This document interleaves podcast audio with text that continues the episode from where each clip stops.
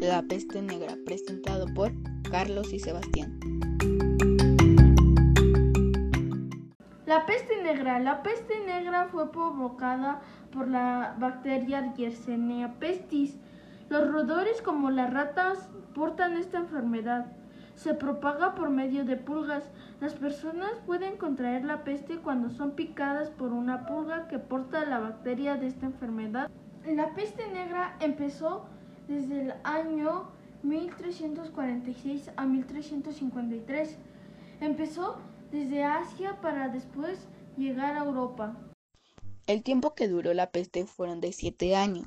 Los síntomas que presentaban las personas que tenían la enfermedad fueron tos con sangre, falta de aliento, fiebre alta, debilidad, dolor en el pecho, náuseas y vómito, entre otros.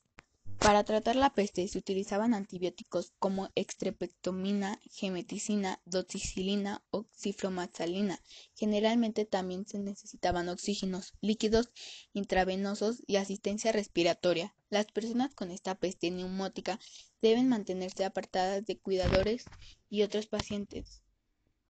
Las causas de la peste negra fueron este, el alto nivel de pobreza y la baja población que se generó en diversos países.